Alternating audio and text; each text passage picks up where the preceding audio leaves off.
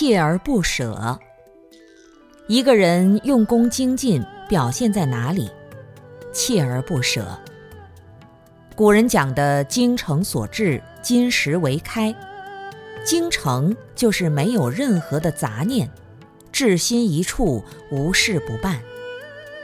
修行当中的任何一个法门，都需要精进才能有所成就。办法再好，如果不精进，也肯定很难成就。比如有些人打坐修止观，做了三天，全身发烫。精神焕发，非常欢喜。结果一个星期以后，啥感觉都没有了，反而懊恼起来了。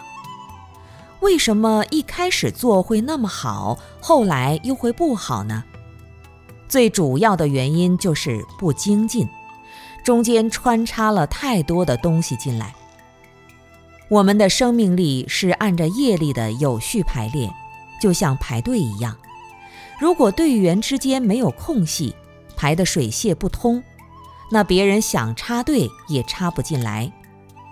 如果前面排一个，后面排一个，相差十万八千里，中间谁都可以插进来，怎么可能排得成功？修习善法的时候也是这样，白天一天时间那么长，如果没有在善念相续的状态下。白天待人接物，各种思想都有，内心就不停地被其他插队了。如果遇到了一些善行的正面的力量，帮助鼓励我们，还觉得过得挺不错，没有太多的烦恼。但是如果有人骂两句、呵斥两句，马上就崩溃了。这背后的原因是我们没有精进的心。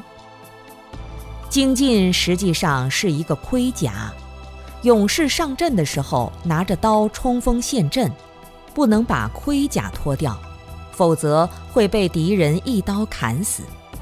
我们修行中间稍微有一点空缺漏洞，烦恼的恶魔都有可能冲进来。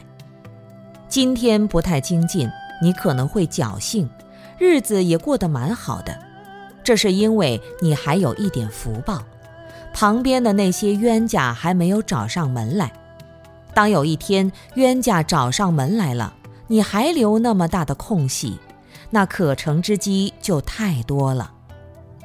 我们在修道路上，如果想有成就，精进是必不可少的。